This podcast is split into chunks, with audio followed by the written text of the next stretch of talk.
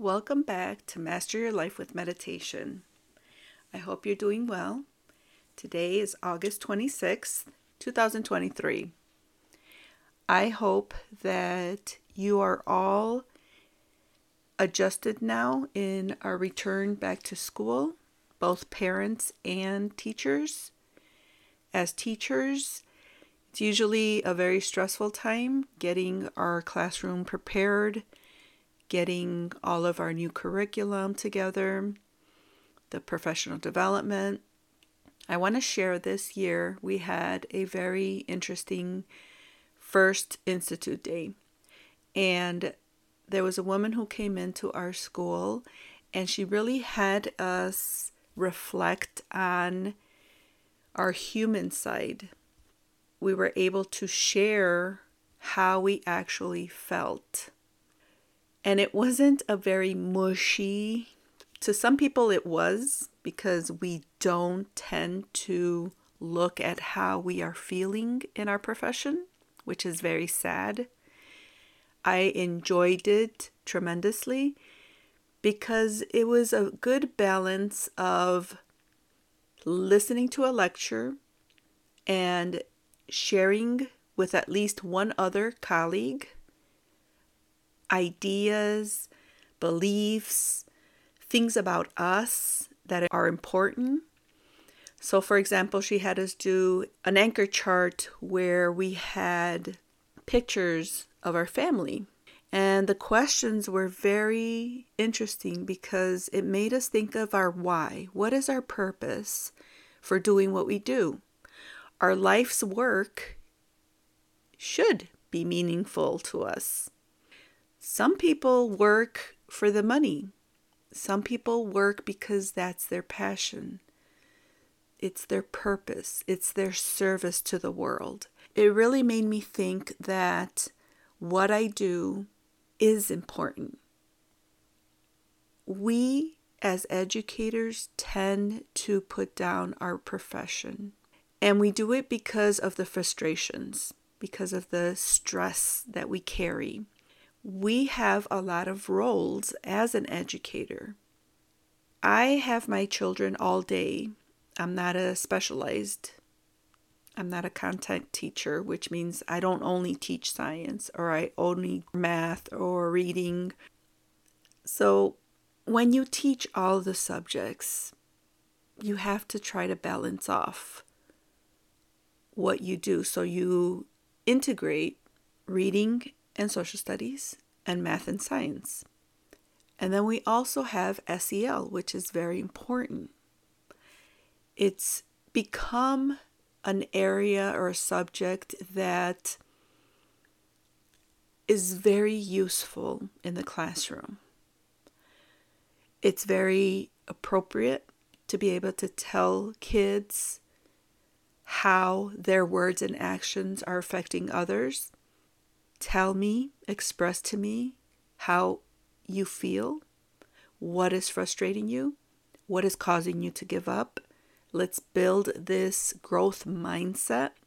So, this first week, I had my students watch a mojo.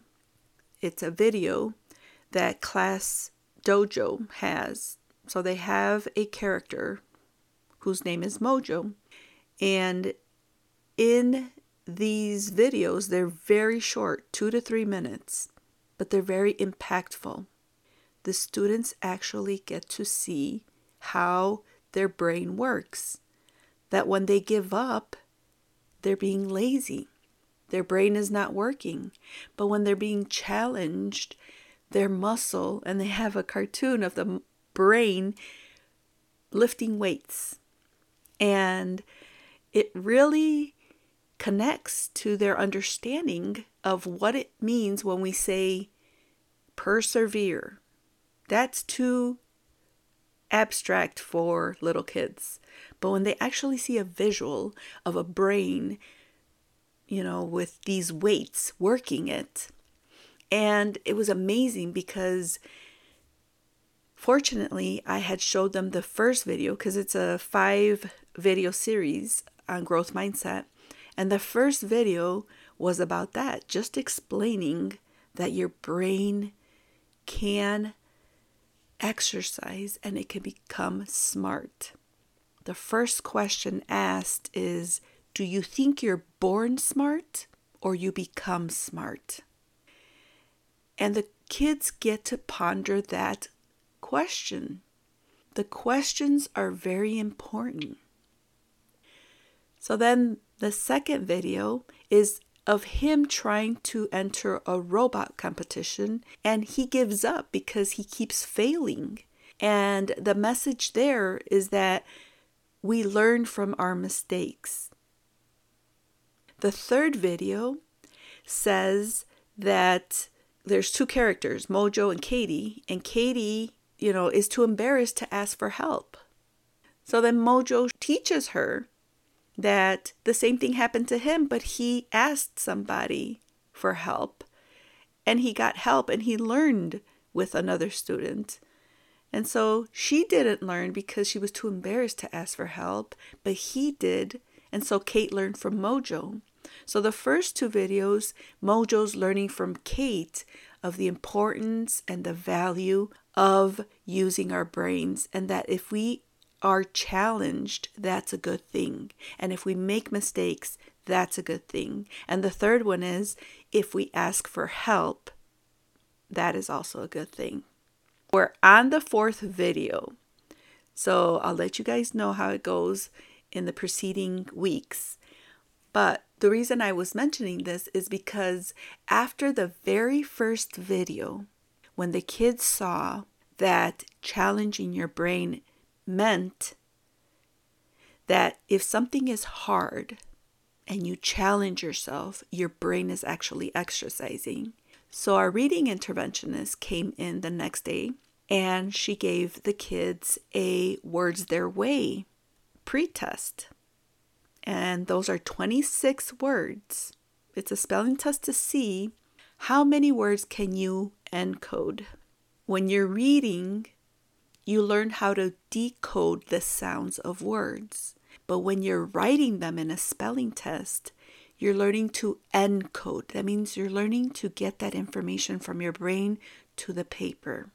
So she was walking around, watching them take their pretest on this Words Their Way, the kids stood with the task all the way up to the 26th word. And I could see the struggle in a lot of the kids, but they did not give up. And the teacher mentioned it. She said, Guys, I want to tell you, sometimes I have to stop this test at 20, but you guys stood with it. And she congratulated them. And so did I. And I told the kids, tell the teacher about the video we watched the previous day. And some of them were able to share some of that information. And the teacher was impressed. She said, Wow, you can really tell that you guys put that into practice.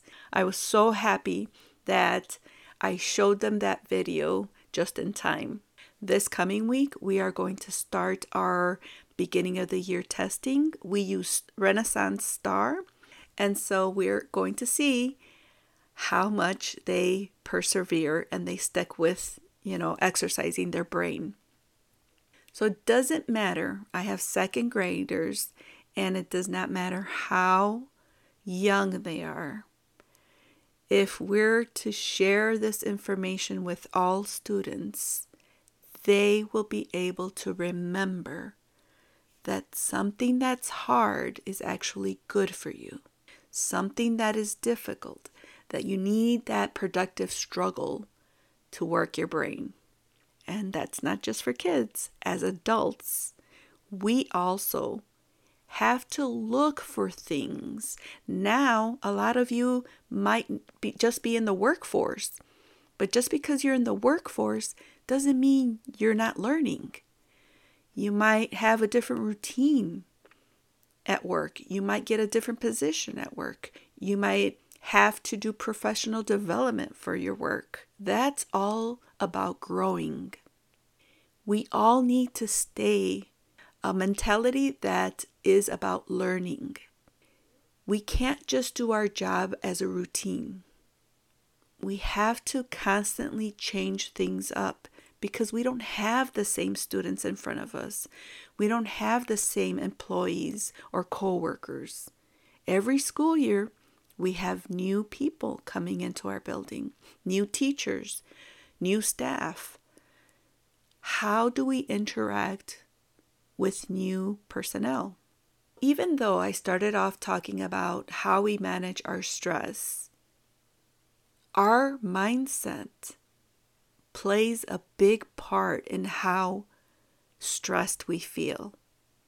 Because if we have a struggle, change is something that's constant. Let me repeat that again. We want things to be constant.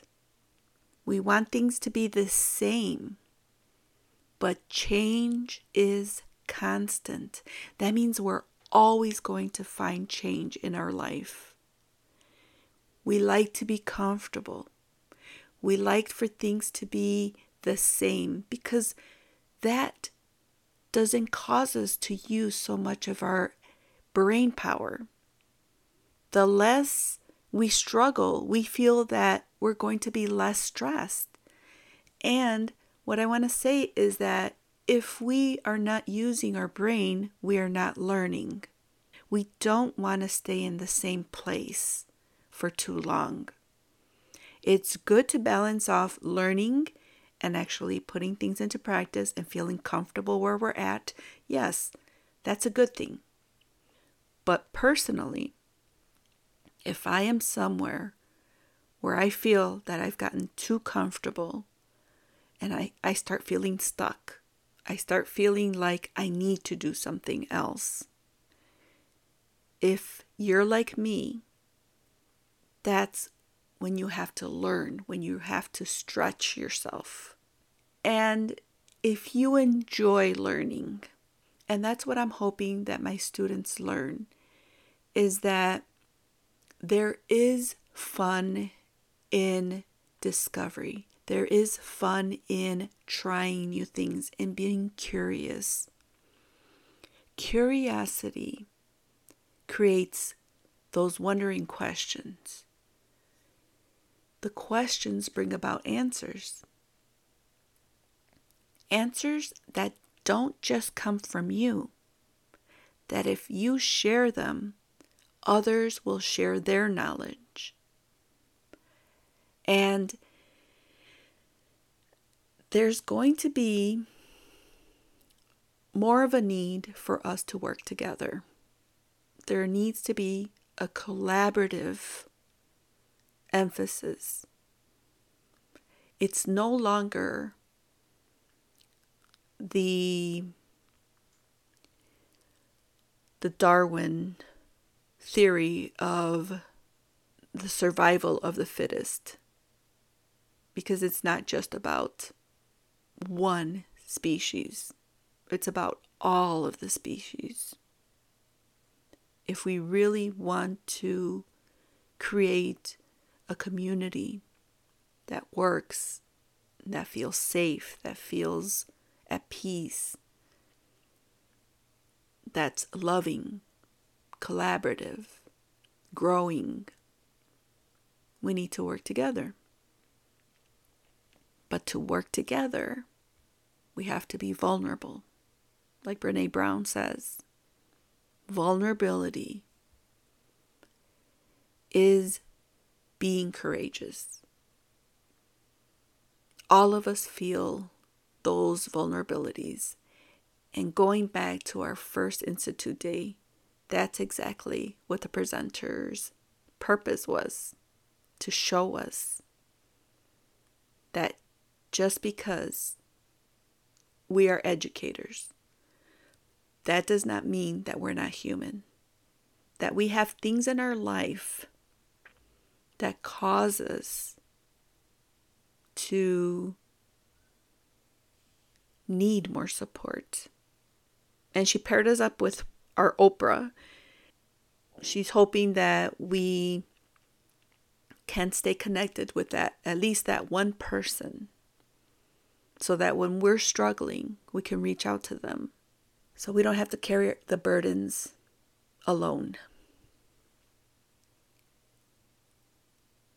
I really enjoyed the presentation, and because she was an educator and then she became an administrator and now she's a superintendent, she's moved up the ranks and she understands education.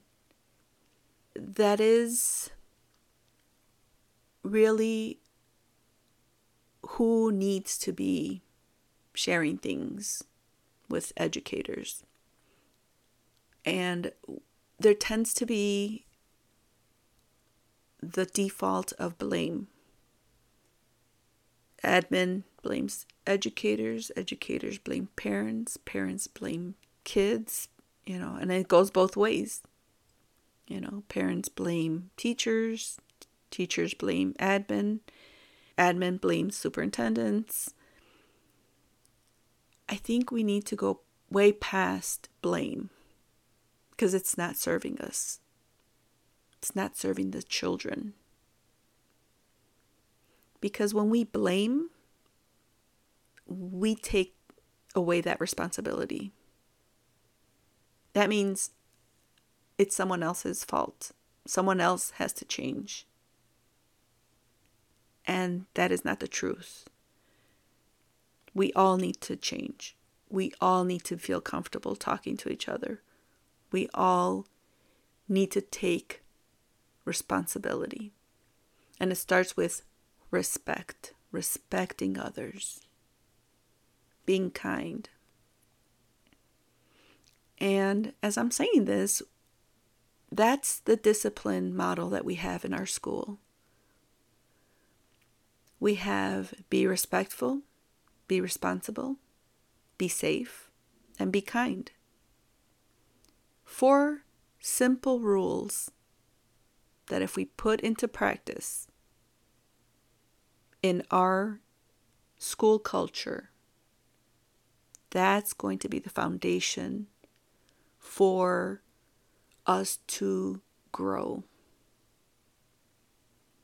The purpose of education is to inspire young minds to learn. But a lot of times there's just so much toxic conversations, feelings, hurt, comments, biases. I really believe that we all have the best intentions, but we just need to learn how to work together.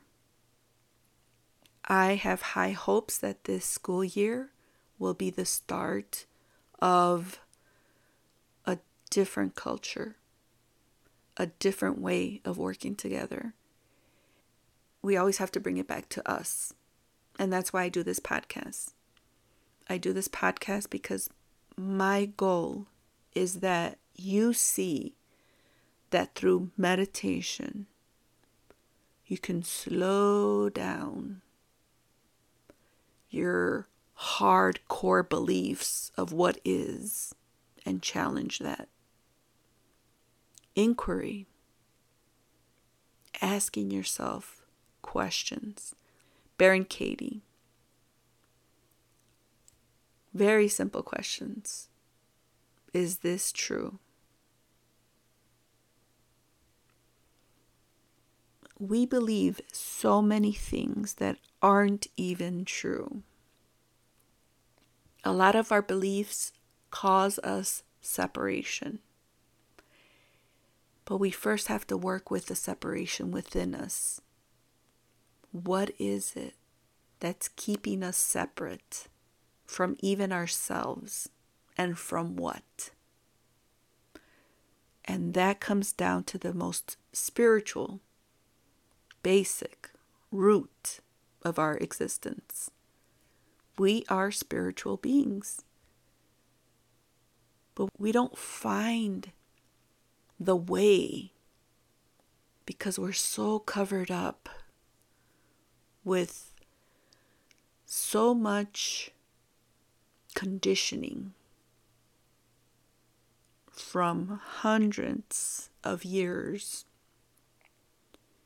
that seems, if you really think about it, impossible to let go. But that's where the grace is. The grace is, is that when you open your heart, when you bring down all of these barriers, all these walls that you have constructed and that maybe you have carried for many, many lifetimes that are so deep in your subconscious that it doesn't make sense. But inquiry sheds that light. It turns on that flashlight that says, Look at this. Do you really want to continue living like this?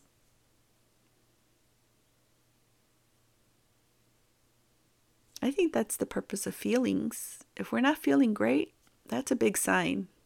We need to look at something. And stress is connected to our nervous system. Our nervous system is connected to our brain.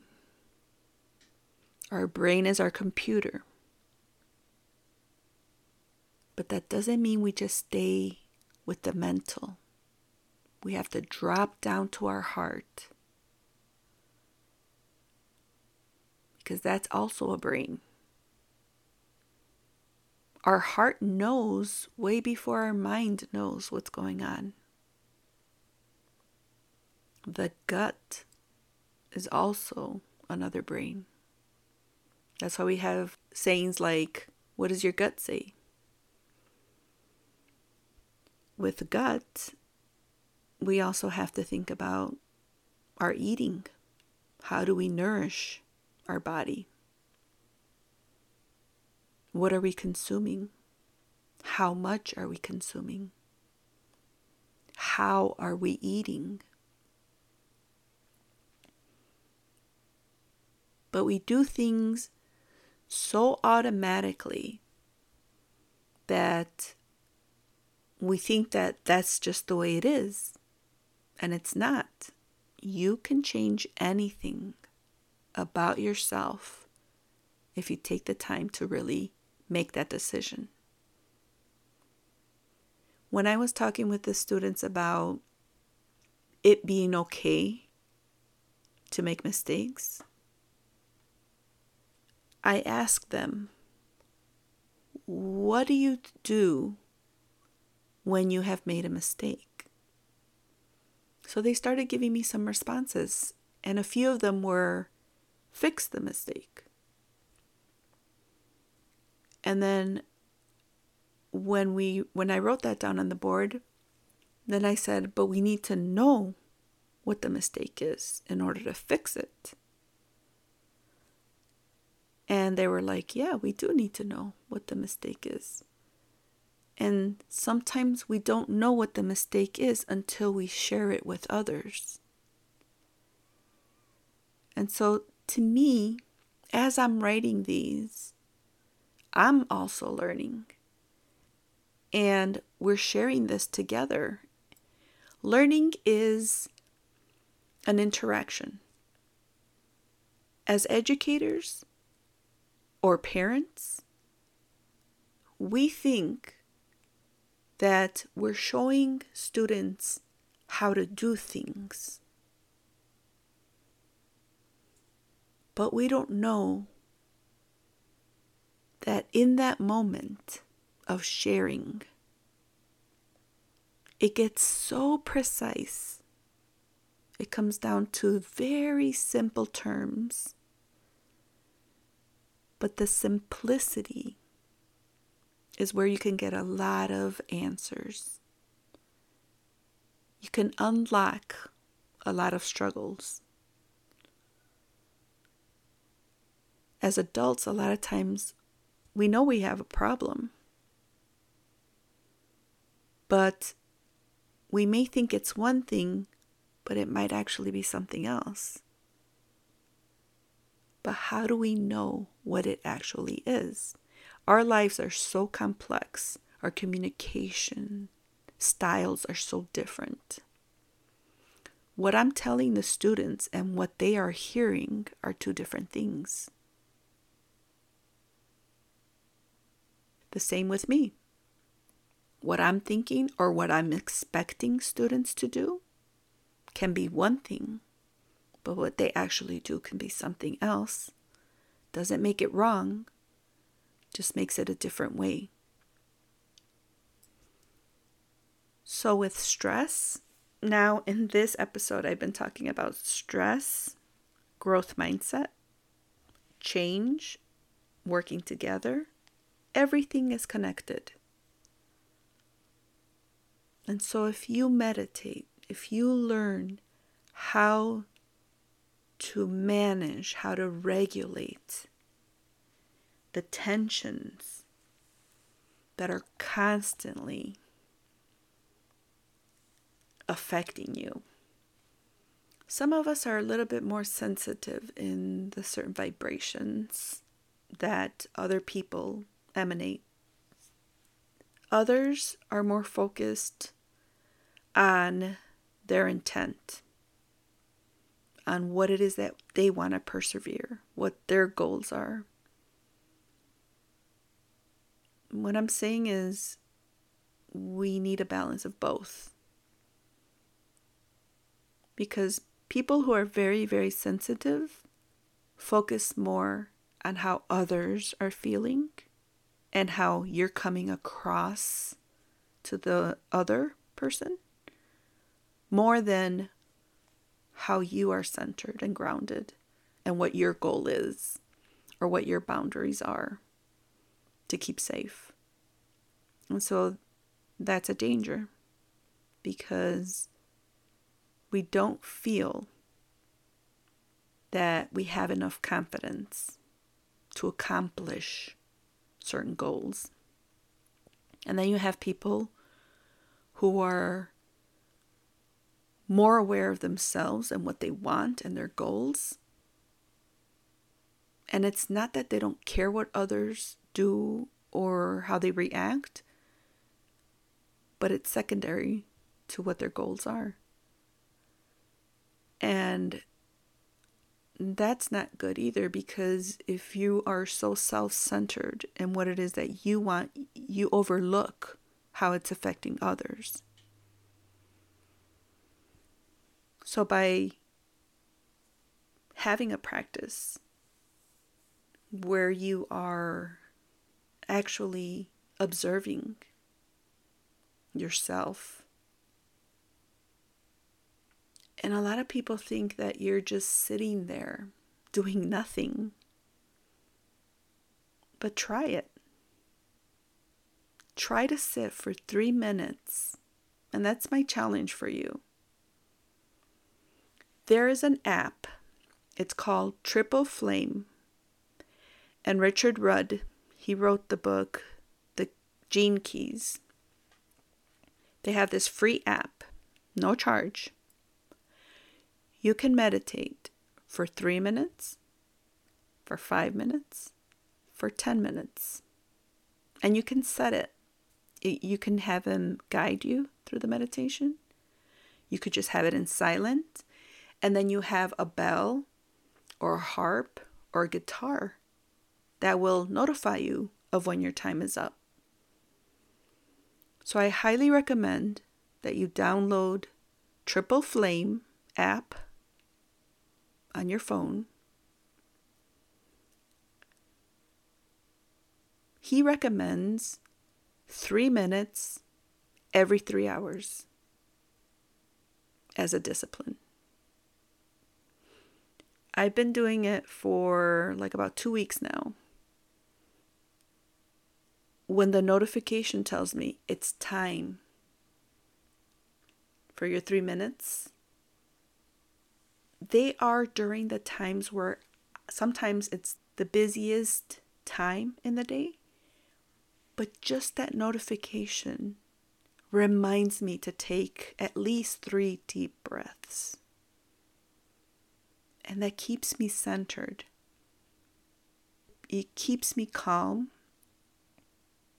I don't feel so tired at the end of the day. Physically, I can feel it tired. You know, this first week has been physically taxing because you're not as active when you're on vacation. There's a lot of rest. And when you get back to work, it's more walking, more interacting. You have to use up more of your energy planning, deciding, you know, actually implementing, have the students in front of you, getting to know them, setting expectations, but also allowing them to know that they are also in charge of their learning.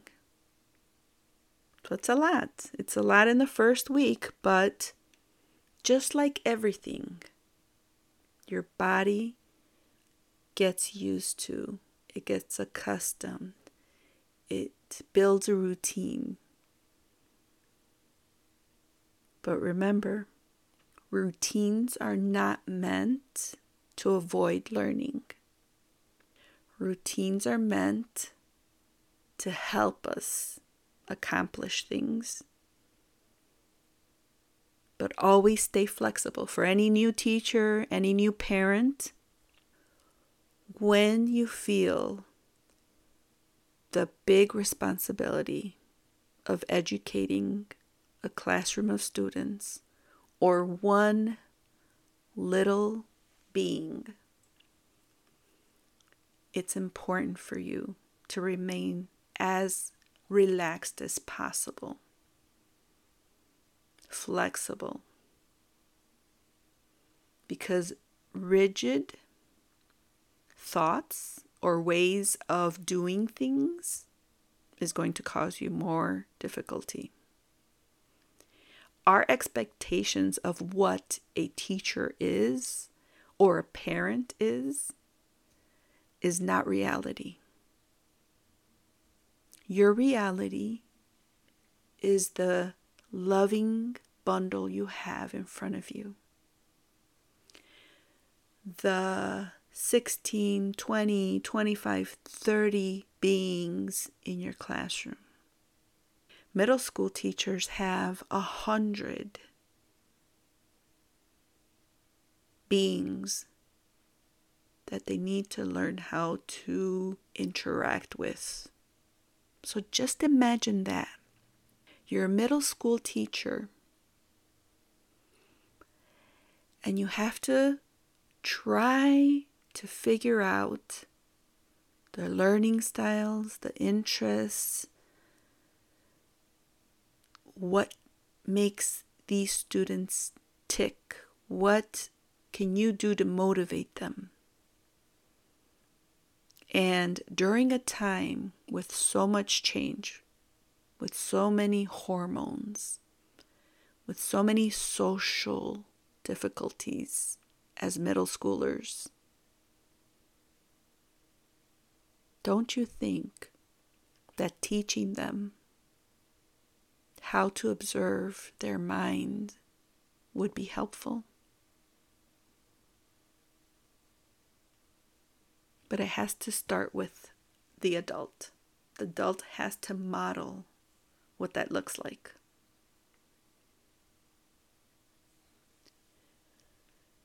So I hope this school year is safe, loving, collaborative, curious, and fun. You can do amazing things with the correct mindset and an open heart. Till next time.